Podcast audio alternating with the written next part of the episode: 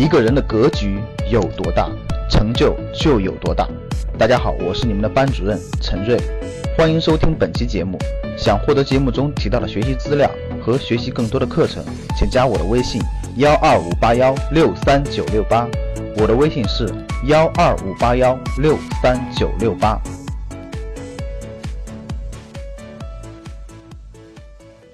好，新矛盾，这是我今天讲的第一个重点，大家认真听好了。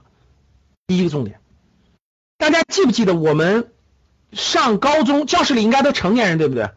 记不记得过去我们高中的时候，初中、高中时候背过一个政治课的时候都背过一个基本矛盾，大家记不记得？哎呀，我记得我背的滚瓜烂熟，当年考政治嘛，也不知道啥意思，那就背呗，死就背，对吧？所以我政治考的还挺高的，一直就是背。人民群众日益增长的物质文化生活的需要，同落后的社会生产之间的矛盾是社会的主要矛盾，大家记不记得？大家记不记得？那为什么这个为什么提这个新矛盾？各位，这个矛盾论是谁的观点？教室里各位，就为什么为什么？你看别的国家从来没有提过一个矛盾论，对吧？为什么我们国我们这个国家的发展就要抓住社会的主要矛盾？这个是谁的观点？毛泽东同志的观点。就是永远抓住社会的主要矛盾，然后解决问题嘛。你得分析判断社会的主要矛盾。我觉得各位实话实说，所有的营销思想、所有的商业思想，都是毛泽东思想的边边角角就可以全部解释完了。真的，你能理解吗？抓住社会的主要矛盾，在商业上就是抓住客户的客户的矛盾点在哪吗？客户的这个冲突点在什么地方吗？所以你你所了解的到的是营销大师，只是把毛毛泽东思想的很多细小地方改个名字就出来了。什么叫冲突？冲突就是客户的需求点，就是商业机会，这就是矛盾论嘛？毛泽东的这个矛盾论的这个演化过来的嘛。所以嘛，我们国家的指导思想是毛泽东思想指导下嘛。所以说这个这句话我觉得太对了。我觉得啊，我们的发展一定要一定不能抛弃了毛泽东思想。毛泽东思想是来源于，其实毛泽东思想它的根源确实博大精深，它来源于很深邃的很多思想，包括哲学思想、战争思想等等等等思想都在里面。其实你只要这个融会贯通，其实很多东西都能学会，都能都都能应用。那大家看，我们过去的这个社会的这个主要的这个矛盾，就是人民日益增长的物质文化的同落后的社会生产，就说白了就是人民人民需要的这个物质文化的这个东西。社会的生产力太低了，满足不了，所以就叫做这个矛盾，对不对，各位？那在十九大上第一次提出了新的矛盾，各位这一点可不一样啊。那你没见过别的大上没提出过这个矛盾吗？那现在我们转变什么了？转变成人民日益增长的美好生活的需要和不平衡、不充分的发展之间的矛盾。哇，这个定位是重大的改变，各位。这个可是重大的改变，各位啊，这这这。这过去是物质文化生活的需要同落后社会生产之间的矛盾，所以我们要不断的提高社会生产力，去满足社会人民大众的物质文化生活的需要。现在老百姓连房子都有了，对吧？新房子也住上了，啥都有了，跟世界同步了。所有的这个物质享受，家家户户都有房有车，对吧？这个这个家用电器已经不算个事儿了，已经对吧？什么手机已经全球领先，IT 设备就就现在物质条件已经极大丰富，所以呢，这个转变。提出的非常及时，是人民日益增长的美好生活的需要和不平衡、不充分的发展之间的矛盾。哎，矛盾变了，各位，矛盾变了，意味着什么也变了。我告诉你，商机也变了。记住我的话，商机也变了。过去的矛盾点就是开工厂生产东西就是最大的这个商机啊，现在商机也变了，各位。如果你不懂得未来的商机，真的是你真的很难找到机会的。所以这个地方我要给你认真讲商机了啊！从物质文明建设到精神文明建设，再到后来的政治文明建设、和谐社会建设、生态文明建设，是改革开放三十多年来发展历程水到渠成的结果。现在社会当中对民族、法治、公平、正义、安全、环境等等的要求，同样在日与日俱增。不能再以物质文化简单的概括，也不能单独依靠经济建设解决问题了。所以新的矛盾体现了党中央对当前经济社会发展状况的新判断。各位看到没有？这是个很重要的新判断。那这个我就要认真讲一讲了，各位啊。这个新矛盾并没有两个并没有改变啊。第一个，我国人处于长期处于社会主义初级阶段，基本国情没有变，就不能那个脑袋脑袋晕了啊！我们是世界第二大经济体了，所以我们就我们已经过了社会主义初级阶段了，怎么怎么地，脑袋不能晕。我们还起点还是很低的，我们还是我们还是初级阶段，这个表不能变。第二，我们还是世界最大的发展中国家，不能头脑发热了，把自己变成发达国家了，这个是非常明智的。三个牢记啊，牢记社会主义基本初级阶段，然后那个那个党和国家的生生命线和幸福线，基本路线是生命线和其幸福线。那我们看非常重要的，这是我们今天的第一个重点啊，各位，第一个重点，我问大家怎么理解物质文化需求？怎么理解落后的社会生产的矛盾？怎么理解这一点？就是我们过去三十年的第一个矛盾，怎么解？过去三十年，大家想一想，大家仔细看看你身边，对，过去三十年我们的家庭，我记得我小时候什么都没有，对不对？买买东西要粮票，要粮票、布票，我都经历过，各位，我都经历过，就是吃的穿的都不够，你更别说什么自行车、洗衣机、什么家电，就乱七八糟，什么都没有，真的是没有，这就是物质，暖水瓶都得供应。都不都没有充分供应，到现在大家想想，我们身边是什么物质？房子、车子、高铁，对吧？吃穿已经严重过剩了，吃的穿的严重过剩了，真的什么都严重过剩了。我们的物质生产力，社会的生产力极大丰富，已经到了严重过剩的地步。生产力极大丰富，已经到了严重过剩的地步。确实是严重过剩了，各位啊。整个这个过程，整个这个过程啊，物质文化的这种过去的需求，到是到了今天的这种落到那个落后生产，当年这个矛盾，今天已经极大的解决了，各位，特别是物质，就是今天中国的社会生产力已经是全球很强的社会生产力了。这个社会生产力已经让中国解决了物质的这个这个的需要。已经解决了物质的需要，所以呢，那就衍生出来今天的矛盾了。那什么叫做是？那我问大家，第二个，什么是美好生活的需要？大家告诉我，什么是美好生活？怎么理解这个美好生活？我问大家，你们经常身边的人是不是经常可以听到一些身边的人跟你们说，生意不好做啦，生意不好做了，今天生意不好做。经常有身边人跟你说生意不好做的，给我打个一。咱们经常听不到你身边人跟你说生意好做吧？你说哎呀，生意不错，今年生意很好做，你是不是听不到？你是不是经常可以听到生意不好做？那我问大家，五年以前、十年以前，是不是同样你身边还是照样跟你说生意不好做的人多？是不是年年不好做？大家回答我，是不是年年不好做？是不是你身边年年都说不好做？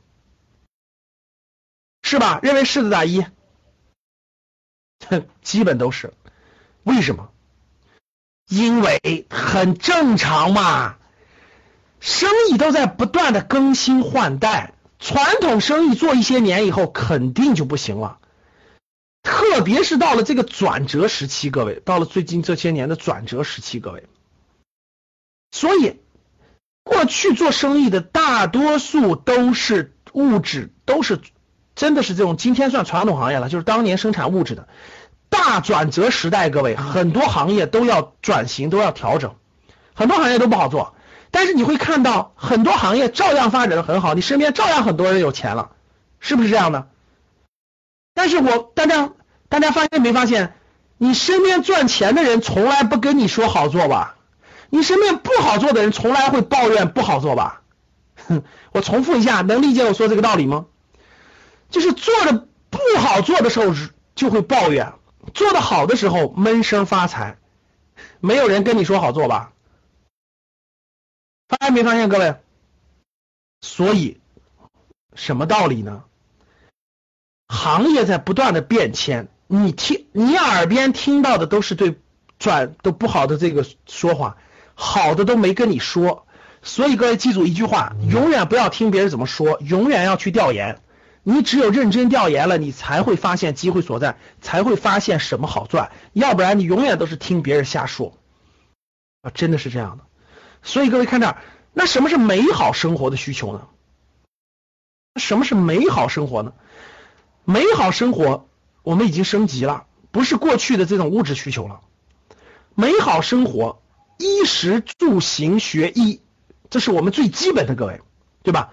衣有衣穿，有食用，那有住的地方，出行方便，能上学，生病了可以看病，然后养老。衣食住行学医养，这是最基本的需求。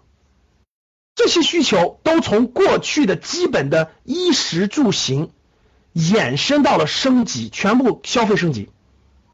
吃我们希望吃的更好。各位，你吃的跟以前，你回想一下，跟十年前是不是升级了？大家回答我，是不是升级了？而且最近几年是不是在更新不断的升级？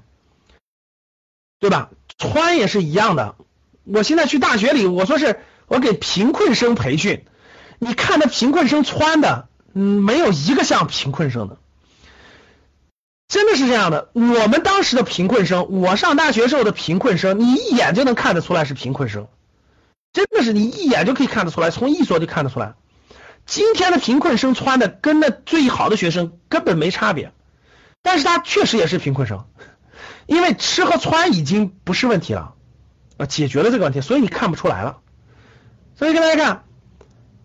所以，我们这个报告当中说的，看幼有所育，老有所得，老老有所养，一若有所服，学有所教，衣有所依，住有所居，这是基本的，这是基本的，这我们已经陆陆续续在实现了，在做的更好。那美好的生活，首先是这个都能达到了，首先这些都能达到了，所以吃穿都解决了，这就是幼儿教育，老年养老。弱势群体有人帮扶，学能上学，生病了可以看病，有住所，这是美好生活的向往。还有美好生活向往的升级，那就是尊重和成长的需求。怎么尊重和成长的需要呢？我们的社交，我们需要，我们需要社交，正常交往。我们需要发展爱好，业余爱好。我们需要旅游。各位，你们知道旅游一年的是一？你们知道旅游现在一年的一年的这个？呃，就是那个国民生产总值是多少吗？各位，旅游行业一年的国民生产总值是四万个亿。各位听好了，四万亿。你们知道房地产是多少吗？四万个亿。大家知道房地产这个行业，房地产这个行业一年的这个这个这个这个产值是多少吗？房地产，房地产是十二万亿。房地产一年的生生产总值十二万亿，旅游现在是四万亿。大家看到没有？旅游已经增长到房地产的四分之一了。社交、爱好、旅游、休闲度假、环境保护等等，更好的教育，这是美好生活的保障的基础上逐渐升级的需求。这些需求，各位，这些需求是未来真真正正的方向。这些需求的机会，你看到了，里面就有无穷的机会。消费升级上来之后，人们吃的会更好，人们的交往，人们要出去旅游，人们的教育等等等等，孩子需要学上更好的学，老人希望看病医疗服务更好，每个家庭每年都出去旅游四次以上，两次国外，两次国内，这些成为了刚性需求。这些行业你不去从事，你每天抱怨。你就是我刚才说的那帮天天抱怨钱不好赚的那些人，所以美好生活的需求是未来商机所在，是未来无论是就业、创业、投资的好的机会所在。这一点你是否明白？所以深刻去观察、去调研、去理解。美好生活的需求，如果你能细分到任何一个细分点上，你就可以去做三件事了。第一个，那个行业可以不可以就业？第二个，那个行业有没有创业的赚大钱的机会？第三个，那个行业能不能去做投资？我不能去去就业，我也不能去创业，我能不能对这个行业做投资？这不就是跟你的生活都相关的吗？第二个，我问大家，什么是不平衡、不充分的发展？大家回答我，什么是不平衡、不充分？说的没错，不平衡、不充分有一个，第一个贫富差距，就是富裕的人现在富起来了啊，那还有很多人不富裕。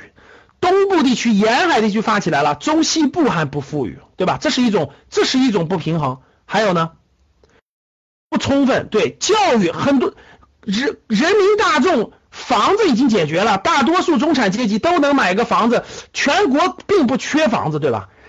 大多数人家庭都能买得起房子了，只不过是什么？跑到一线城市的买不起，其实回家他都能买得起。各位认同不认同？就是你。就是局部地区供应紧张，其他地区其实不紧张，这就是一种不平衡嘛。那比如说，除了这种地区之间的贫富差距，除了我说的这种这种这种差教育，那边远地区的对吧？西南地区的教育就跟东部地区的不平衡不充分，就是我们西南地区也有钱了，我们也希望更好的教育，但教育你都集中在一线城市、大城市好的地方，我们需要更好的不平衡，明白啥意思了吧？所以呢，资源不平衡是的，人才还不平衡，医疗不平衡是的。那我们小地方看病就不行，你们所有资源都集中在你们大城市里，那我们就不行，不平衡。那大城市也有不好呀，是你们医疗条件好，那环境污染严重，雾霾严重啊。那小地方空气好啊，就这也是不平衡，对不对？那云南的医疗条件肯定比不过北京，但是云南的天气好，北京你雾霾严重，这也是一种不平衡不充分。那能不能对调对调的，对吧？把北京的医疗资源去支援支援云南，把云南的新鲜空气这个支援支援北京，大概就这个意思。就是什么叫不平衡不充分呢？我相信大家理解，就是这种发展它造成了不平衡不充分。那未来就怎么解决？各位，就是这个解，就是那美好生活的需求是存在的，不平衡不充分是存在的，怎么办？把它平衡，把它充分了嘛，满足去生的需求。所以各位，大家理解了不平衡不充分以后，这就是未来经济发展最大的矛盾所在嘛？那这里面我就讲一个非常重要的，就是供给侧改革。那怎么去解决这种矛盾呢？国家有咱们十九大报告当中有好多点啊，各位有非常多点，有这个有这个进供给侧改革的，有这种环境调整的，有等等等等，有很多很多的举措。我重点讲一条，各位，别的我就不讲了。咱们重点讲一条，就是供给侧改革。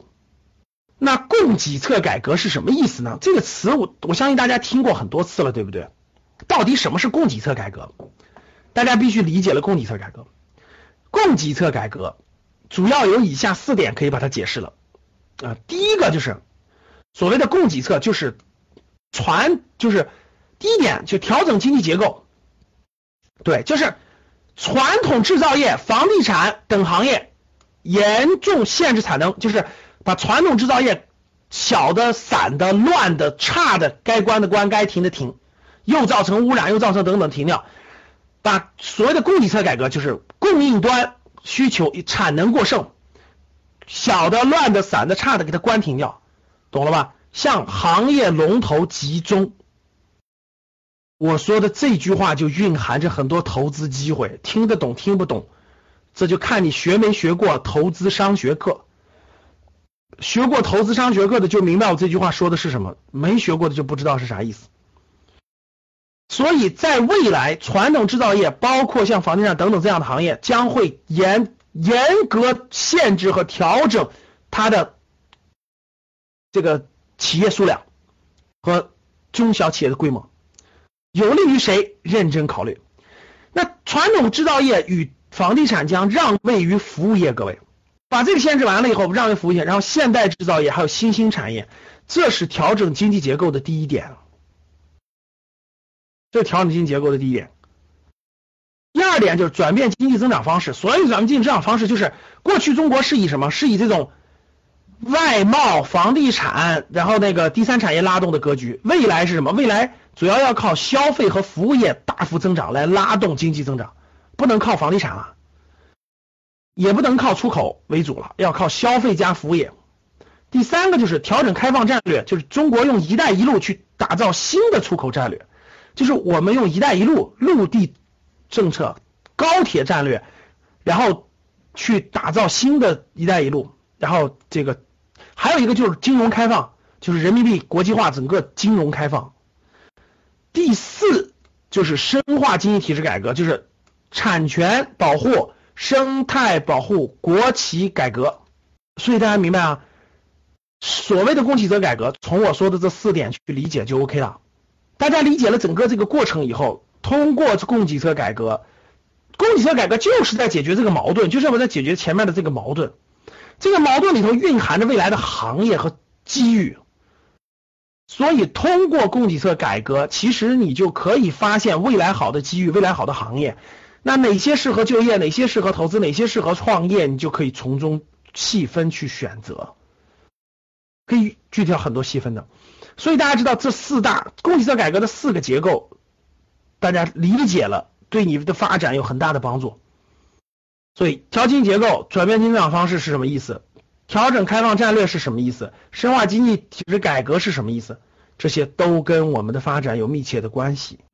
想获得更多投资理财、创业财经等干货内容的朋友们，请加微信幺二五八幺六三九六八及我们的 QQ 交流群六九三八八三八五六九三八八三八五。